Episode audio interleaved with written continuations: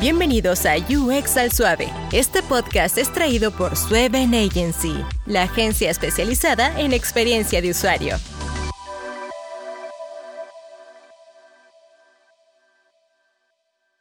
Claro, no. O sea, yo te puedo decir eh, que los, los proyectos que yo he tomado, eh, ninguno, de ninguno me arrepiento en el sentido. O sea, yo me arrepentiría, por ejemplo, si hubiera trabajado para alguna industria, no sé, armamentística. Yo no, eh, no quiero hacer más y mejores armas. este, por ponerte algún ejemplo. y entonces no te estoy hablando de algún proyecto que haya tomado, sino es, es, una consideración más general, ¿no? porque finalmente hay alguien que, va a hacer ese sistema para guiar misiles o lo que vos querás. Y, yo creo que es importante pararse y pensar esto. Me están pagando muy bien, pero, pero ¿cuáles son los resultados de lo que yo estoy poniendo en el mundo? No eh, creo que es, sería erróneo pensar que uno simplemente es alguien que, yo que sé, que hace flujos, mueve píxeles, crea prototipos y da, y que uno no es responsable eh, en algún grado de lo que de los resultados del trabajo que uno eh, genera. Y, nada, no, sé, em, al menos a mí me parece, no sé, no sé. Eh, vos decime ah, que, está muy bien, está muy bien, está, muy bien, está muy bien, que no solo te mueva el cruel y frío dinero, como digo yo. claro, no, pero yo te tengo un dato, te tengo un dato perturbante. Yo, yo le, no me acuerdo quién era el diseñador, perdón, pero fijo no escuché yo Excel Suave porque trabaja en Estados Unidos y no creo que hable español, pero bueno. Yo estaba leyendo un día eh, me topo un artículo en Medium de la persona que diseña Pornhub y dice que es el trabajo más desagradable que hay en el planeta, que el dinero ya no lo vale. Eh, es increíble porque él es el diseñador de interacción de Pornhub y dice, yo veo X y Z, ¿verdad? No puedo seguir, ¿verdad? Obviamente nos va a censurar fuertemente este capítulo si digo lo que él dijo.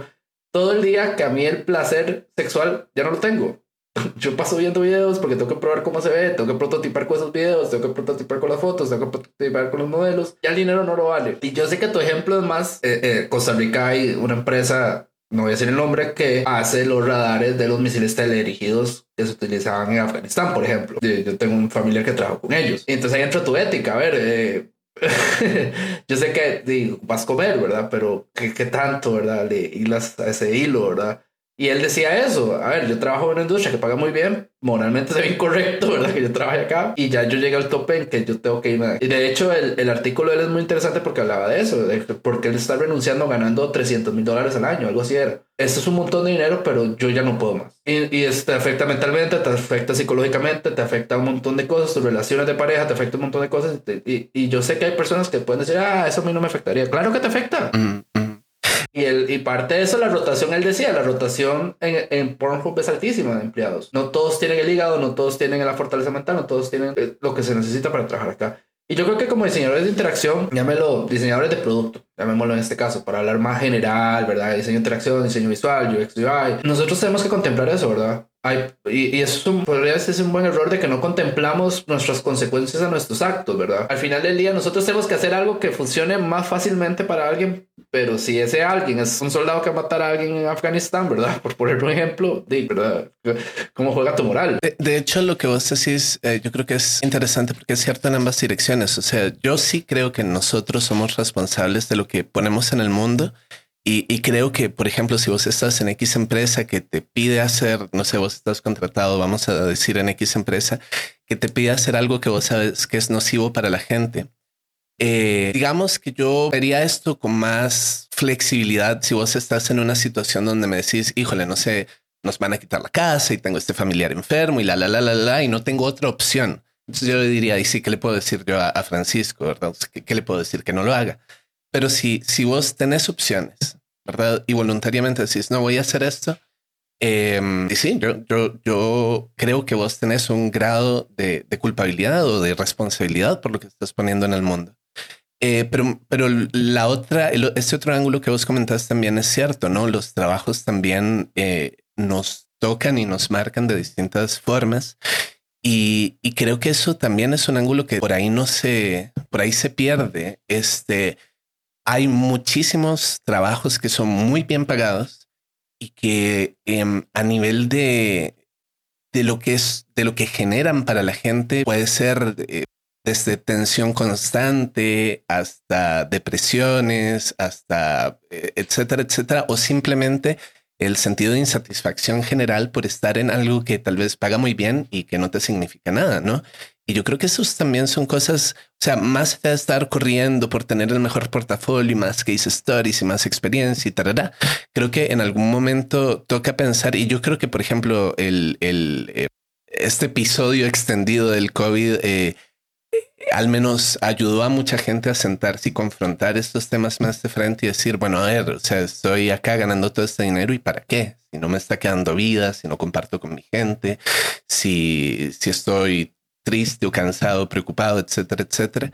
Eh, de nuevo, yo, yo creo que hay cosas a las que vale ponerle, eh, vale la pena ponerles atención más allá del dinero. Y obviamente no estoy diciendo que el dinero no sea un factor. O sea, finalmente todos necesitamos comer y pagar las cuentas, pero pero este mm, sí, sí creo que eso es algo que al menos, no sé, ¿verdad? En las conversaciones que uno ve y demás, eh, no, no se toca tanto. Em, hay un libro del de, eh, antropólogo David Graver, eh, se llama Bullshit Jobs. No sé si estás familiarizado con ese libro, pero creo que es interesante porque justamente lo que plantea es que hay un montón de trabajos y puestos y demás que pueden estar muy bien pagados, que suelen estar muy bien pagados, Em, que son accesorios o innecesarios y la gente misma que está en esos puestos lo entiende y lo reconoce y aunque puedan estar eh, ganando muy bien, eh, hay un sentido de, vacío que deriva de no estar conectado vos o, encontrar sentido en lo que haces, ¿no? De, de, gente, mucha gente que ve su propio trabajo del día a día como algo que el mundo no necesita que perfectamente podría desaparecer eh, y que el mundo no sería peor por eso. Y, de nuevo, yo creo que todos esos son, son, son em, temas válidos, temas que, que hay que, que conversar. Eh, porque sí, ¿no? Vale la pena, bueno, un poco como lo que me contabas, que no es exactamente el caso, pero eh, de este diseñador de, de Pornhub que su, su, propio trabajo, por bien que le pagara, lo había dañado de múltiples maneras. Bueno, esas son cosas que, que por ahí vale la pena considerar incluso antes de embarcarse en un camino de este tipo, ¿no? Sí, de hecho sí, eh, es que ese es el tema, ¿cuánto te da tu ética? Es que eh, yo, yo por ejemplo, yo pensaba que yo podía trabajar en una empresa así. Yo, pero yo trabajé en un sportbook y duré un mes. La cantidad de dinero que se da en un sportbook es tanta que te enferma. En realidad me fui porque me salió una oferta mejor, pero en realidad sí, ya duré un par de meses. Eh, pero sí, o sea, te enferma la cantidad de dinero. Ver que la gente pone su casa, pone su carro, pone eh, su hipoteca responder. A ver, la gente no se imagina cómo la gente juega de fuerte en Norteamérica. Eh, y se puede apostar por lo que sea. Entonces, es cierto, vos para trabajar en ciertas industrias tenés que tener cierto hígado y cierta responsabilidad también de decir, ok, un momento, ¿qué estoy haciendo? Porque es cierto, yo pasé por lo mismo. Mi trabajo, es feo lo que voy a decir, pero mi trabajo era hacer que ellos apostaran más fácilmente. A mí no me importaba que perdieran la casa, a mí no me importaba que perdieran su hipoteca, a mí no me importaba que perdieran su seguro de vida, a mí no me importa. A mi trabajo era que ellos pudieran apostar más fácil, que la línea fuera más fácil, que entendieran cuánto es lo que iban a ganar, cuánto es que fuera atractivo para ellos. A ver, eso era mi, era mi trabajo. Yo creo que eso es lo que nosotros como diseñadores no pensamos cuando aceptamos un trabajo tampoco de decir, ok, sí, yo lo ocupo para comer, pero no pensamos en todas las consecuencias que conlleva eso nuestro trabajo, ¿verdad? Y eso yo creo que el diseño de interacción, eh, hay, un, hay un concepto que se llama ethic hacking, ¿verdad? Yo creo que no existe un ethic design, ¿verdad? También un diseño ético, ¿verdad? Puro y duro de, de decir eso, ¿verdad? A ver, eh, ¿Cuál es tu límite? O sea, a mí me pagaban bonos, a mí me pagaron un poco de estupideces que al final del día no, claro. no, y, y, nada. Y, te tiro la pregunta, estando vos en el momento de, vida en el que estás, ¿vos volverías a tomar un trabajo así? ¿Quién sabe? Yo creo que no. Yo creo que no. La verdad, yo creo que no porque ya yo creo y, esto es una y esto es esto fue una conversación que yo tuve con José René es interesante de hecho en ese capítulo se habla mucho de esto de que nosotros deberíamos diseñar para humanos no no, por humanos. ¿A, qué me refiero por esto? Al final del día nuestro trabajo es hacer el trabajo de una persona más fácil. Hacer lo que pueda utilizar cualquier sistema, sea físico o digital, más fácil. Al final del día es eso. Simplificado es eso. Pero si su trabajo, hacerlo más fácil, conlleva una responsabilidad social, éticamente no es correcto. A ver, yo no podría trabajar para una secta religiosa, ¿verdad? O sea, yo, mi credo es muy diferente al credo de muchas personas y eso es totalmente personal, pero yo creo que también eso te lleva a tu límite de contratar a alguien. Y yo creo que por eso esas empresas pagan tan bien, porque después de encontrar personal. A ver, a mí me pagaban muchísimo más que la media, ¿verdad? En ese momento. Y, y era un tema muy, muy delicado. Y, y, vos tenés que aprender a aceptar pagos en efectivo y vos tenés que aprender a que eh, te dijeran un día, mira, eh, háblate con los agentes eh, para ver cómo podemos que el sistema de mensajería, por ejemplo, mejore y que puedan preguntar cómo pueden apostar esto. Uno hasta que está dentro es, o sea, hasta que uno lo vive se da cuenta de lo que pasa. Y yo creo que eso es un consejo para los que nos están escuchando. Yo sé que tienen que comer, pero también hay empresas que no contratan gente. Yo lo tengo totalmente fuera de mi currículum que trabajé.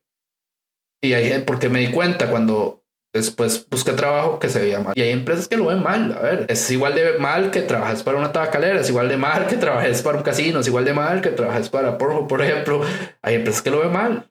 Y eso no lo va a cambiar. Para los que están comenzando en este diseño de interacción, tengan cuidado también qué trabajos aceptan. Si tienen dos ofertas, tres ofertas, yo no digo que no lo acepten, sino que sepan que conlleva cierta responsabilidad y que conlleva ciertos problemas después, ¿verdad? Y no digo que sea ilegal, a ver, es como cualquier otro trabajo. Pero no es cualquiera el que ve dos, una apuesta de 5 millones de dólares. A ver, yo tenía acceso al sistema, yo veía apuestas de un millón de dólares, 3 millones de dólares, 5 millones de dólares, y yo me volví loco. Yo decía, que apuesta 5 millones de dólares. Y tras de todo, yo había entrado un mes antes que viniera el Super Bowl. El Super Bowl es el evento más grande para un sportbook. A ver, eh, voy a poner así: un, en ese momento, Tom Brady estaba en los Pats todavía cuando yo trabajaba ahí. Y una de las líneas que generamos fue qué color. Ok, si ganaron los Patriots, qué color era el Gatorade que iba a usar Tom Brady. O sea, ¿cómo vas a apostar en eso? que si era que si era blanco, que si era amarillo, que si era rojo, que si por un demonio, o sea, cómo la gente apuesta por y la gente apostaba por eso. Entonces, y vos no veías cifras de 5 dólares, 10 dólares, no, no, 500 mil, 300 mil, 100 mil dólares, 4, en Bitcoin, tanto, o sea, y eso es lo que te enferma. Y eso es lo que vos decís, bueno, ¿qué estoy haciendo? un momento, ¿qué estoy haciendo? A mí me gustaría que mis hijos escuchen que yo trabajo en un lugar que, ¿verdad? Que alguien ha puesto la casa.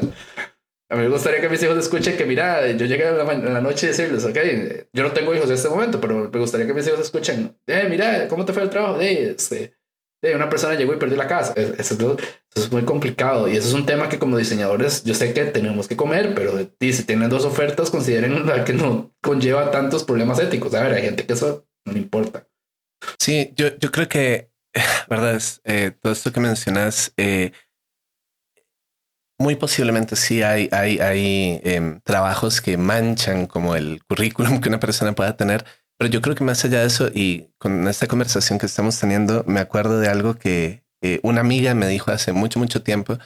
estoy parafraseando, pero era algo así como un idealista se define más por lo que rechaza que por lo que elige. En su momento, eh, no sé, como que me, me, pareció una frase bien, bien aterrizada y hasta ahora me, hasta ahora la, la, traigo conmigo, pero me parece que ella tenía razón, ¿no? Creo que en algún momento saber decir esto paga mejor, pero yo creo que va a hacer daño, no lo voy a hacer. Esas cosas son importantes. Em, y, y nada, incluso yo creo que es importante tratar de desfetichizar la idea de que cada vez hay que ganar más y más y más y más y que esa es la única consideración, ¿no? Este, de hecho, eh, tú estás estudiado, obviamente el, el dinero, vos tomas una persona que no tiene nada y le das 10 dólares y wow, ¿verdad? Y le das 100 dólares y súper bien y le das 1000 dólares y genial.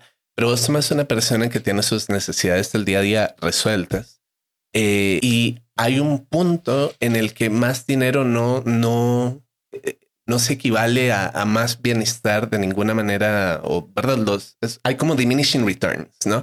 A partir de cierto punto de ingresos, eh, los ingresos que, suelen ser los ingresos que cubren las necesidades eh, normales de una persona, los que están por encima de eso no son terriblemente significativos. Y yo no sé si vos te has visto, o tal vez alguien que, que nos esté escuchando para resonar con eso, este, trabajando mucho en cosas que tal vez no te importan, ganando bien, estando cansado y al final del día diciendo, voy a comprar una estupidez por Amazon para justificar esto ante mí mismo.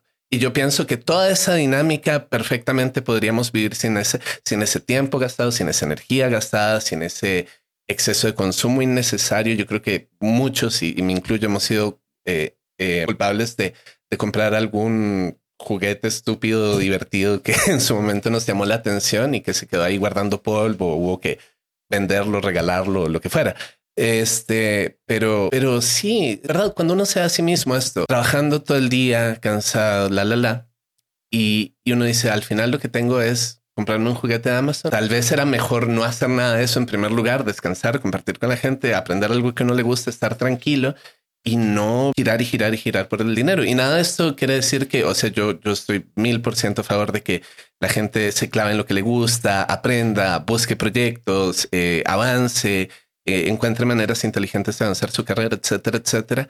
Pero yo creo que cuando eso se convierte en plata, plata, plata, plata y no hay consideraciones por fuera de eso, uno corre el riesgo de al mismo tiempo hacer cosas que pueden ser dañinas para el mundo y que pueden ser dañinas para uno mismo. A ver, entonces, aterrizándolo un poco mejor, ¿qué consejo le darías a alguien que quiere comenzar en diseño de interacción? Ah, el diseño, a, mí ya diseño de interacción, yo sé que son cosas diferentes. Pongámoslo en diseño digital de productos. Bueno, que para mí, o mejor, o sea, de alguna manera todo el diseño, o al menos así lo veo yo, todo el diseño eh, es un gran acto de, de resolver problemas, ¿no?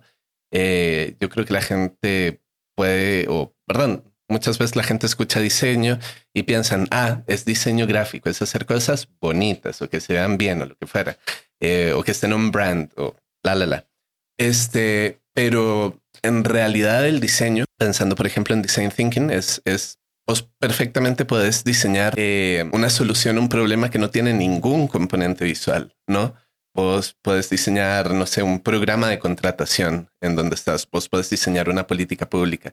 Eh, todo diseño es, es, un acto de, de búsqueda de soluciones a, problemas y para mí personalmente eso es lo que separa el diseño del arte. Yo siento que el arte es un medio que está justificado, un espacio, justificado en sí mismo. Eh, y si sirve bien y si no también, el arte es expresivo. El diseño puede o no ser expresivo, pero si no resuelve problemas, no es buen diseño. Uf, pues está buenísimo. A ver, esto, esto se está alargando demasiado. Vos, ah, perdón, sí, no, estoy cierto.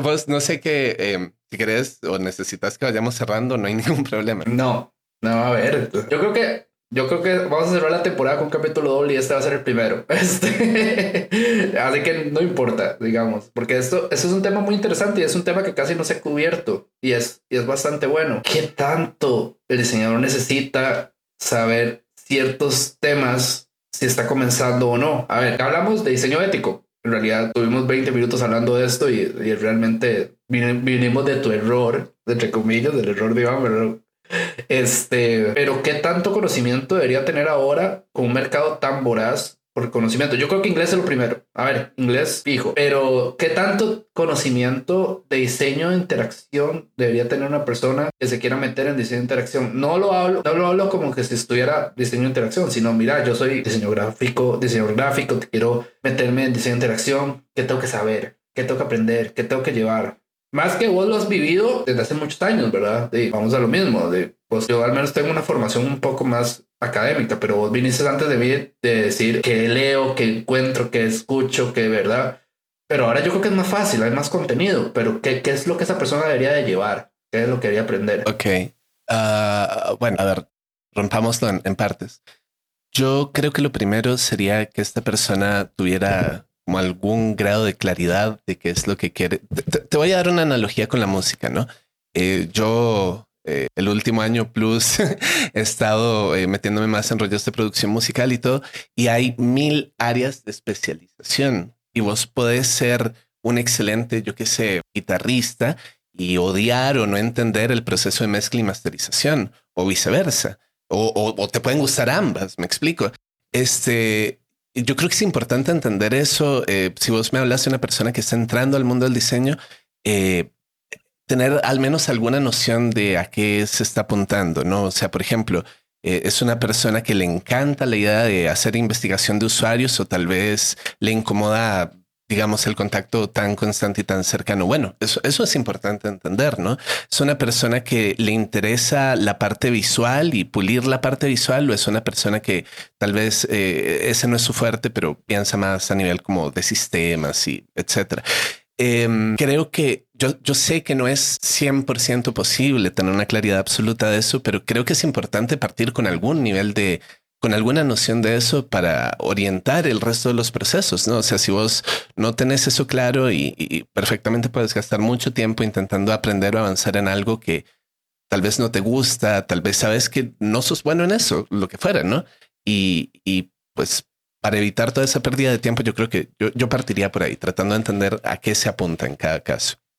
Luego de eso, sí, como vos decías, el inglés es aunque ya hay muchísimas más eh, fuentes y recursos e información en español, eh, para bien o para mal, el, inglés sigue siendo el idioma necesario para acceder a muchísimas y sobre todo a, muchas de las más recientes, eh, qué sé yo, propuestas, teorías, herramientas, conceptos o lo que creas. Entonces, nos guste o no nos guste, el inglés es necesario en este medio. Em, más allá de eso, creo que algún nivel de dominio de ciertas herramientas puede ser em, útil. No, esto variará en función de lo que cada uno esté haciendo, pero por ejemplo, si una persona me, me dijera yo estoy entrando en diseño de interacción hoy, yo le diría, y pues mínimo aprendete lo básico de Figma, ¿no? Que tampoco es tan complicado y, definitivamente le va a servir a alguien así. Eh, tal vez mañana no sea Figma, tal vez sea alguna otra cosa. Em, pero creo que, bueno, en particular Figma resuelve un montón de, o sea, Figma son como, no sé, cuatro o cinco herramientas eh, en una sola y, y, entonces, ¿verdad? Lo que antes hubieras, hace unos pocos años hubieras tenido que resolver con cuatro o cinco herramientas, eh, lo haces en una sola y tal vez no sea la herramienta ideal para muchas cosas, pero en particular es, eh, eh, es una que yo creo que sería recomendable en este momento. En el pasado hubiera sido otra, en el futuro tal vez sea otra. En este momento para mí es Figma. Este, mm, más allá de eso, yo, yo creo que sería bueno que una persona que está entrando em, aprenda de alguna manera a guiar su propio proceso de aprendizaje, pero Idealmente, si esta persona puede acceder a, alguien más que le dé un como esa guía, como esa mentoría, yo creo que eso es lo ideal. Si, si una persona puede tener, ¿verdad? Esta, esta figura de mentor. Este mm, no siempre va a ser el caso. Eh, y especialmente si, si alguien no lo tiene, bueno, de alguna manera, y, tampoco está en un medio académico, de alguna manera le toca a esta persona labrarse su camino, ¿no? Eso quiere decir ser sistemática, identificando lo que tiene que aprender, ser sistemática, identificando lo que tiene que practicar, eh, ingeniárselas para encontrar esos espacios para practicar. Por ejemplo, tal vez un freelance te permite, no sé, ¿verdad? Vos sabes que querés ser mejor prototipando y te sale un freelance y, eh, ¿verdad? Vos sabes que tenés lo, lo suficiente eh, para salir adelante con ese freelance, pero al mismo tiempo sabes que te va a enseñar más o permitirte estar más tiempo, no sé, explorando X herramienta o lo que fuera. Em, yo creo que eso, eso es valioso, ¿no? Em, entonces sí, básicamente es, es, un poco un tema de gestionarte tu propio aprendizaje, darte cuenta o ir descubriendo que tenés que aprender, ir identificando cómo aprenderlo e ir buscando espacios para practicarlo. Y la parte que es complicada, yo creo, en todo eso es tener eh, un punto de vista que no sea el tuyo propio, que te, te guíe o te oriente de alguna forma. O tenés que ser muy crítico de lo que haces, ¿no? Si nadie más te va a decir eso está bien, eso está mal, eh, vos mismo, yo creo un error es, es enamorarse uno tanto de lo que uno mismo hizo al punto de que uno no puede criticarlo, ¿no? Eh, yo lo hice y está perfecto. y bueno, ¿verdad? Si, si, si alguien se siente así respecto a lo que hizo, no solo va a tener, le va, le va a ser difícil colaborar con equipos, eh, porque no siempre lo que uno presente va a resonar con un equipo, sino que también le va a ser difícil como tener ese ojo crítico y, y decir, no, a ver, esto que yo hice no, eh, no es un buen diseño porque falla en resolver tal problema de esta y esta y esta y esta manera, ¿no? Este, entonces yo, yo diría que va por ahí. Em, también creo que es importante que cuando una persona siente que tiene eh, suficiente, no sé, suficiente entendimiento o, que ya ha aprendido, ¿verdad? Las cosas a un cierto grado, que esta misma persona considere mentorear a alguien más eh, por dos razones. En primer lugar, porque simplemente es algo bueno, valioso y decente de hacer, pero además porque en el acto mismo de mentorear vos te das cuenta con mucha más claridad de las cosas que no entendés. este, yo no sé, digamos que yo te estuviera mentoreando a vos y te intento explicar algo y me quedo trabado eh, y yo digo, pucha, tal vez esto que yo pretendía que podía explicar, eh, no lo sé explicar bien. Yo tengo que volver y entender eso mejor antes de, pretender que saber explicárselo a alguien más. Entonces, nada, mentorear es, es positivo de múltiples maneras. Em, y ya, eh, yo, yo creo que también, a ver, hay, hay una serie de cosas que en este momento bueno, se hacen más fáciles eh, si querés aprender X tema, no solo diseño, y por ejemplo tenés acceso a YouTube y digamos que dominas el inglés, ocha, fácilmente te puedes hacer un playlist con cientos de videos que cubren ese tema desde múltiples ángulos. Eh, a mí me gusta la idea de, cubrir, un tema desde múltiples ángulos. Eh, empieza a haber algún grado de repetición, pero al mismo tiempo escuchas múltiples perspectivas eh, que te dicen, no sé, yo hago esto así, yo hago esto así, yo hago esto así. Y de todas esas vos agarras como las mejores ideas y, vas armando la tuya propia, ¿no? Eh, entonces, nada, creo que incluso muchas veces, entre comillas, aprender lo mismo de dos, tres, cuatro puntos de vista diferentes Em, ¿verdad? De alguna manera las falencias que pueda haber en uno de estos cursos, charlas, libros o lo que fuera, eh, de tal autor, de tal persona, te los va a cubrir a alguna otra persona más. Entonces creo que eso, eso es útil. Y como te decía, yo estoy muy a favor del aprendizaje autodidacta. Eh, creo que bien enfocado es, es, algo que totalmente te puede, digamos, dar un montón, eh, un montón más de lo que algún contexto académico profesional incluso te, te podría dar si, si solo te quedas en eso. De hecho es curioso porque Facebook antes en Extra tenía la sección de mentores, de mentores y las personas que andaban buscando mentor y mentores sabemos muy pocos. Eso fue muy curioso también, de hecho. Yo creo que yo no me había puesto, bueno, no me acuerdo la verdad, pero eso es un buen detalle. Yo creo que el, el diseño tiene que ser en equipo siempre, porque si no uno no ve sus propios errores, eso pasa mucho. Y también esto de colaborar entre diseñadores también tiene que ser muy útil a veces porque si no uno se queda pegado en una solución que puede ser que no sea la óptima.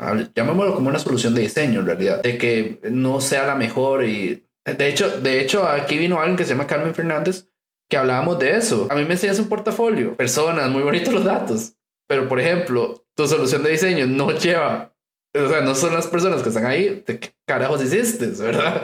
Este, personas pusiste que tu aplicación es para personas mayores de 90, de 70 años, personas mayores, es una aplicación de una farmacia, pero los botones miden 12 píxeles, ¿qué carajos hiciste, verdad? Y eso yo creo que es el error también que caen muchas personas de, eh, pero si se ve bien, pero es que así funciona. A ver, a ver, suave, esto es toda una investigación, research, eh, yo llamándolo ambas maneras. Este, y si estas personas, si este diagrama de flujo, si este es un journey, este es todo, y al final este es un de 12 píxeles por 12 píxeles, no tiene ningún sentido. A ver, este, ¿qué, qué estamos haciendo? Y yo creo que también esa es la otra parte de que tenemos que aprender eh, como esos procesos viéndolo de otras personas. A ver, yo, yo he trabajado con mucha gente que trabaja de diferentes maneras. Por ejemplo, yo, ahora que hablamos de PC, digamos, yo, yo diseñé en Photoshop, yo diseñé temas de WordPress en Photoshop. O sea, era un, era un infierno. Esos layers, si usted no le pone nombre y hacer carpetas dentro de los layers es un infierno. Y vino Sketch y salvó, digamos, pero eso es también esa parte de que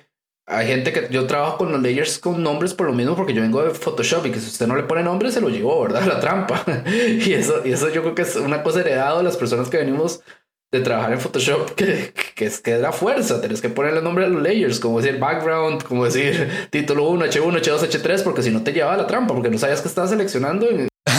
bueno, sí, sí, te entiendo. Claro, seleccionar en Photoshop era una, una ligera aventura. Este, mm, sí, igual, igual, o sea, ¿verdad? Poner nombre a los layers es, es siempre, siempre, yo creo que va a ser una buena, una mínima organización interna de los proyectos va a ser una buena práctica. Pero bueno, perdón, no te quería interrumpir. Eh, vos, vos estás diciendo algo. No, no, yo, yo creo que estoy con vos en este punto. A ver, eh, esto de buscar mentores, buscar información, buscar quien te pueda ayudar, buscar quien te pueda dar más información, eh, yo, mucha gente pregunta qué tal son los cursos de Danilo. Danilo yo creo que mal que bien no es una formación académica, pongámosle formal el 100%, pero él trata que su curso esté actualizado siempre, trata de que su curso siempre esté como a, lo que busca el mercado y yo creo que es una puerta, Danilo es una puerta que mucha gente puede tener de ver qué contenido sube y qué contenido comparte. Búsquenlo. De hecho, yo creo que el contenido que saca es muy valioso. Y busquen en YouTube.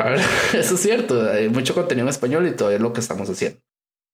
A ver, este, para ir cerrando, unas últimas palabras, ¿dónde te pueden encontrar? ¿Tener redes sociales? Bueno, no sé, yo creo que, bueno, el podcast solo tiene tres capítulos, así que... Sí, no, y, además no sé dónde están esos archivos. Eh, no, eh, a ver, la, o sea, ¿dónde me pueden encontrar?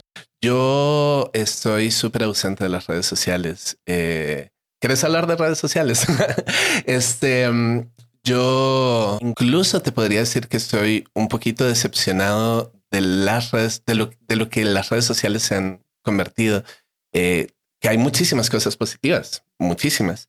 Eh, y definitivamente yo estoy buscando alguna dirección, algún detalle, lo que fuera, y cuando está el concierto, lo que fuera, y voy a ir a Facebook y me voy a fijar, eh, o reconectar con algún familiar o lo que sea. Pero em, creo que, bueno, para, esto se ha dicho múltiples veces, para nadie es un secreto que eh, esta monetización de eh, tener a personas clavadas, casi que obsesionadas, cliqueando y scrolleando y, y, envidiando las vidas ficticias que ven en las fotos de otra gente, etcétera, este mm, no, no es algo que juegue bien para la, la psique humana, ¿no?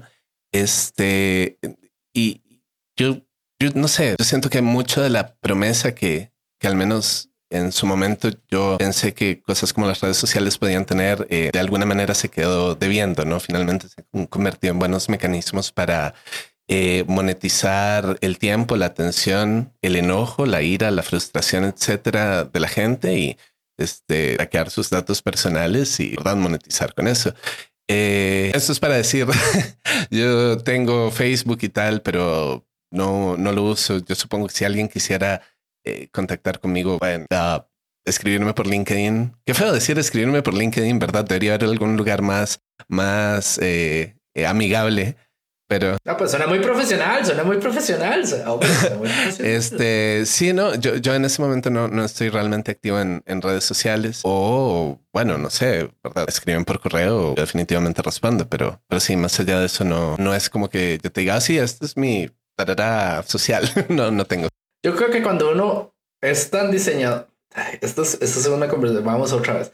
Yo creo que eso no se vuelve tan diseñador de interacción y ve cómo funcionan las cosas y uno se da cuenta, menos las usa. A ver, cuando yo veo TikTok, yo sé que yo soy lo que vende TikTok. Cuando uso Facebook, yo sé que yo soy lo que vende Facebook. Eh, yo, yo de trabajo utilizo una herramienta que se llama Quantum Metrics, que yo puedo ver todo lo que hace un usuario en un sitio web y quedar grabado. Entonces, yo cuando lo vi, yo dije, este, y ya yo como que yo y como que Amazon, ¿verdad? Amazon ve mis datos.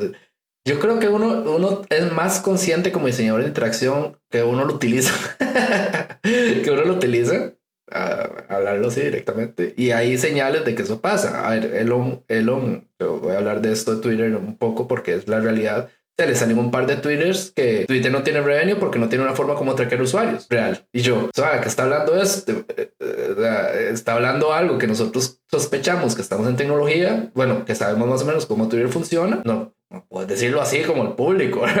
o sea, no le puedes decir al público normal como un silvestre de que, a ver, ustedes son el producto que nosotros vendemos al final del día. Y eso es el error que comete él un día con Twitter, ¿verdad? Y que tiene un modo incendio. Eh, y al final es eso. O sea, nosotros, si utilizamos redes sociales, somos el producto. Al final del día, somos un producto que es vendido a las compañías de publicidad, a las compañías que buscan minería de datos, a las compañías que buscan XYZ. Voy a contar un poco una experiencia que tuve personal para que vean a qué me refiero. Yo fui de vacaciones a Japón, eh, usé Google Maps para manejarme en los trenes, sistema de trenes, y te voy a decir algo. Google sabe qué vagón va vacío y te recomienda cuál vagón te subas y cuál es el que más rápido te puedes bajar. ¿Cómo sabe eso? Porque todos los teléfonos que tienen algún servicio Google instalado saben cuántas personas van en los vagones. Ah, yo me fui de, yo me fui espaldas. O sea, te los juro, me fui de espaldas cuando me di cuenta. Yo decía como ese procesamiento de datos, esa minería de datos que hicieron fue increíble para saber eso. Y, es en tiempo real. A ver, llegan dos minutos, pone o un minuto el tren y sabes cuál es el, el, el vagón que viene vacío. Entonces, yo, como, Google lo sabe. Entonces yo después me puse a investigar y es, y es exactamente eso. En el momento que vos aceptas términos y condiciones, Google te está traqueando 24/7. Entonces sabes que haces un tren, sabes cuántas personas van y entonces te dice, ah, ok, no, el vagón 4, el 14, el 20 viene vacío, súbete en ese. Y yo, eh, eh, es ahí donde viene, yo creo que la responsabilidad de nosotros también de decirle, y ahí volvemos a lo de la ética. Por ejemplo, eh, no sé cómo se dice en español, me quedé pegado, este, patrones negativos. Sí, no, no sé cuál sería la traducción oficial. Eh, patrones oscuros, suena como, como algo de Harry Potter. Yo qué sé, no sé. Suena muy extraño. Sí, sí, sí. Suena súper mal. yo lo iba a decir así, pero suena, suena súper mal. Eh, pero sí, exactamente eso es. es, eh, nosotros, a ver, ¿cuánto, ¿cuánto vale tu dinero y tu dignidad para crear un patrón negativo? Sí, yo creo, verdad, lo que vos estás hablando es, em, son como las, las dos caras de la tecnología que van juntas y es difícil separarlas, pero difícil no necesariamente significa imposible, no necesariamente significa que no valga la pena tratar. Eh, yo, yo, yo, por lo menos, digamos, personalmente, yo soy una persona que al mismo tiempo a mí me gusta muchísimo la tecnología. Eh, la tecnología me ha dado y permitido mucho eh, y, aprecio y entiendo las múltiples cosas que hace por el mundo. Y al mismo tiempo soy muy crítico de la tecnología, ¿no? Este, yo, yo creo que es, sé, sería un error pretender que porque algo es nuevo y interesante, qué sé yo, está libre de, de todo de toda capacidad de, ser nociva. Este, y, justamente lo que vos comentabas de la minería de datos, claro, o sea, súper bien poder tener ese tipo de información y en qué vago me monto y más. Eh, y luego, ¿dónde están todos esos datos que son de nosotros, pero realmente no están bajo nuestro control? Yo no sé ni voy a pretender saber demasiado de, estos temas de eh, eh, privacidad y control de tus propios datos a nivel digital y tal, pero, pero sí es todo un tema y, y, sobre todo conforme más herramientas te permiten procesar enormes cantidades de información em, en poco tiempo y con relativamente bajos costos. Em, claro que es súper importante eh, entender no solo a nivel personal la, el, el, trail de datos que, que están regados por el mundo en, en empresas que son privadas y para todos los efectos prácticos opacas en, términos del manejo que hacen de esos datos. Este, uh, disculpa, creo que perdí, perdí por un momento la línea. No, no, tranquilo. Eh, pero ¿qué te estaba diciendo? Eh, vos editas esto. Este, a ver, déjame retomar. ¿Datos? ¿Minería de datos? Sí. Este, entonces, ¿verdad? Eh, son, como te decía, las dos caras de la moneda. Eh, y, es algo con lo que tenemos que lidiar y en lo que nos toca pensar, ¿no? Al mismo tiempo, cómo hacemos, aprovechamos la tecnología y creamos tecnología que realmente aporte, eleve las vidas de la gente y cómo al mismo tiempo tratamos de respetar estas cosas que tal vez, ¿verdad? A nivel individual, todos podemos estar de acuerdo que es importante eh, controlar, digamos, los, los o, darle, por, por, ejemplo, darle a Francisco control sobre los datos de Francisco, eh, pero vos anda a Facebook a tratar de convencerlos de eso, ¿no? este. sí, sí, o sea, jamás. Eso no, eso no va a pasar. Facebook Facebook, eh, con el dinero que están quemando en el metaverso, ¿verdad? Que los diseñadores vamos a tener que aprender. ¿Vos qué pensás? Eso, eso es una pregunta interesante. Yo no sé si ya estamos muy pasados de tiempo, eh, pero si querés, y con eso podemos ir redondeando. ¿Vos qué pensás de estos rollos, el metaverso, etcétera?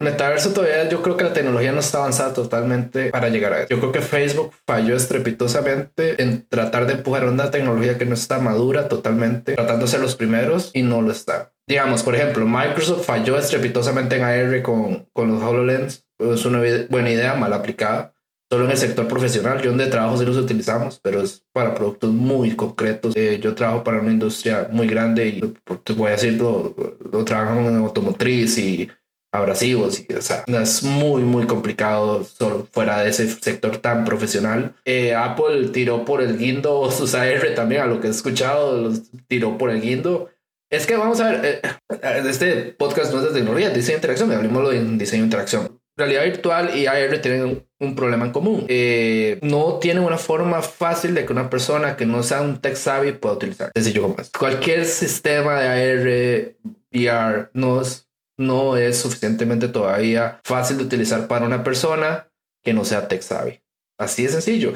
Si vos ves los que compran eh, los Oculus, Oculus, creo que se llaman los de Facebook, eh, son personas que saben cómo funciona la tecnología, no se ha masificado. Entonces, el único medio de entrar al metaverso que tenés, que es una herramienta, que es como el Oculus, y no se ha masificado, entonces el metaverso no está funcionando porque no tenés suficientes personas dentro. No es como un celular que todo el mundo tiene. Yo creo que las Carbox de, de Google ayudaban a eso, a tratar de hacer VR un poco más fácil para las personas de la calle, o sea, para una persona normal que no sea tech savvy cuando Apple, Facebook, Microsoft, el que sea, logre romper esa puerta de que sea el iPhone del VR, por así decirlo, ¿verdad? Que el iPhone quebró eso, el iPhone quebró esa ventana de, de, que un smartphone sea fácil de utilizar. Cuando VR, AR encuentren algo que sea esa herramienta que te abra la puerta al metaverso, por así decirlo, y te permite utilizarlo una fase de que te pongan los lentes y se acabó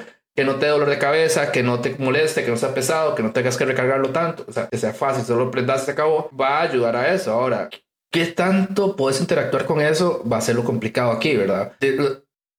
Eh, XD ya estaba preparado para R, Figma para VR y AR, lo que escuché hay ciertos plugins ya ahora, yo no trabajo ninguno de los dos, entonces no sé, o sea, no trabajo en AR ni VR para saber qué tanto como diseñadores estamos preparados, esa es la pregunta, ¿verdad? Eh, es un...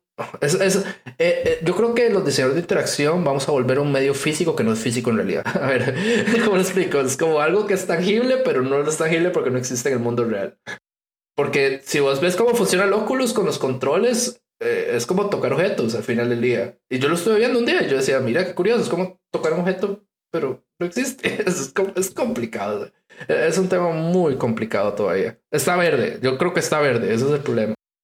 Yo creo que, digamos, lo que vos comentas son efectivamente problemas reales de este momento, pero no son problemas solucionables, ¿no? Tanto la, tanto la tecnología posiblemente va a mejorar al nivel de ser eh, más ligera, más rápida, con mejor resolución, con menores efectos de cuestiones como mareo y malestares y este tipo de cosas, eh, más ergonómica, etcétera. Y eh, los, los paradigmas van a ir evolucionando al, al punto de que no creo que uno simplemente le pueda enchufar un casco a, a, una señora de, no sé, 80 años y esperar que todo haga sentido para ella, pero, pero este, van a ir evolucionando al punto en que eh, van a ser mucho más, eh, no sé, amigables para, para una amplia cantidad de usuarios. Pero yo, yo lo, yo tiraba la pregunta más por el lado de si en estas cosas parecen inevitables, yo mm, lo pensaba más por el lado de qué se quiere hacer con, con VR. Incluso podría, de una manera totalmente diferente, eh, hablar de NFTs también, porque al menos, y esta es una impresión que yo tengo y puedo perfectamente estar equivocado, pero a mí me parece que la promesa del VR y la promesa de los NFTs, es decir, la forma en la que se hablan de ellos y se venden estas ideas y tal, eh, yo no creo que ninguna de estas dos tecnologías eh, muera o desaparezca, al menos no en el corto plazo. Pero eh, sí me da a mí la impresión de que mucho de lo que se dice que va a pasar de esta manera o se va a usar de esta manera o lo que fuera, no, no va a terminar siendo su implementación final, ¿no? Por ejemplo, eh, la idea de que todos vamos a querer eh, coleccionar, digamos, de que hay un gran mercado para NFTs de, de coleccionables. Bueno, hay un mercado, ciertamente. ¿Qué tan grande es y qué tanto sea significativo para amplias cantidades de gente coleccionar y pagar cosas y demás en este formato? Es algo que, que habrá que ver. de una manera similar, por ejemplo, con, con estos metaversos en realidad, ah, munditos de realidad virtual, este, hay, hay ciertas aplicaciones que se venden como si fueran la gran cosa y personalmente a mí no me, no me, no me parece, ah, eh, hablo de a mí personalmente, que eso no quiere decir que yo no crea que esto no tenga algún futuro, pero eh, por ejemplo, la idea de tener reuniones de trabajo con avatars en un mundo de realidad virtual, a mí me da bastante igual, honestamente. Eh, si yo quiero tener una buena reunión de trabajo, eh, yo espero escuchar bien a la persona, poder ver y entender lo suficiente como su gestualidad física y corporal y, y ya está. No, no tengo ninguna necesidad de estar lidiando con un headset o ver avatars o lo que fuera. Y, y en todo caso, quiero decir, no estaría opuesto a hacer eso y creo que hay espacios para eso, pero me explico cuando, cuando, cuando el, gran selling point de algo como el VR es que vas a poder reunirte con representaciones virtuales de, de, tus amiguitos o compañeros de trabajo. Yo pienso, bueno, este no, no va a pasar. O sea, sí va a pasar en algún grado, pero, pero qué tan qué tan, qué tan valioso finalmente es eso. Yo, yo me pregunto y puede que en cinco años yo te diga, mira, estaba totalmente equivocado, pero pero es eso, o sea, estas tecnologías no van a morir, pero mm, estas implementaciones, no sé, a mí me parecen al menos poco emocionantes, por, por decirlo menos. Yo creo que, a ver, yo no voy a decir qué instituto es, pero un instituto medio famosillo ahí en el mundo de diseño interacción. Tuve un artículo de Facebook que es puro puli reportaje. Yo lo voy a hacer sin asco, es un puli reportaje que habla de meta y de la chica de la product designer de Meta habla que eso es el futuro del diseño de interacción. A ver, este, no puedes hablar que es el futuro de interacción si ni Meta sabe ni qué hacer con el metaverso. Este, no, no puedes decir eso como, como, ¿verdad? Como tirando flores al aire, ¿verdad? Eh, lo que pasa es que eso es el problema. No saben. Nosotros al final del día, en mapas de empatía creamos necesidades eh, pain points, me lleva, no sé cómo decirlo en español. Este, eh, y aquí tratamos de hablar solamente en español. Eh, y, y, y yo creo que aquí estamos generando una solución para una necesidad que no existe. Yo porque quiero que mis compañeros de trabajo, si yo trabajo remoto, sentarnos en una mesa digital, no tiene ningún sentido. A ver, hombre, yo lo que menos quiero a las 8 de la mañana que me acabo de despertar para entrar a una reunión es verlos ahí en un avatar, ¿verdad? Y tras de todo, tras de todas las conexiones de internet, de internet Costa Rica todavía no están tan avanzadas. Eh, para solo decir un punto ahí negativo que puede ser, eh, a ver, tu privacidad, tu, cómo la gente lo va a utilizar, eh, cómo, a ver, el bullying puede existir. Ya yo escuché, de hecho, que existió bullying en un sistema metaverso que hizo beta y que la gente hacía bullying a la gente cómo usaba su avatar. No solo, perdón, una, una cosita ahora que mencionas privacidad, yo creo que es importante recordar que eh, cuanto más tuanis es el juguete, eh, más sabe el juguete de vos, básicamente. Eh, y más sabe el juguete no solo de vos, sino de tu espacio, por ejemplo, ¿verdad? ¿Qué yo? Devices que puedan, devices, que puedan de alguna manera mapear tu espacio físico y demás. Este sí, y, y esas son preocupaciones reales, tanto el uso que le puedan dar las empresas como el uso que le puedan dar personas que, que hackeen o que, que de alguna manera tengan acceso a estos datos.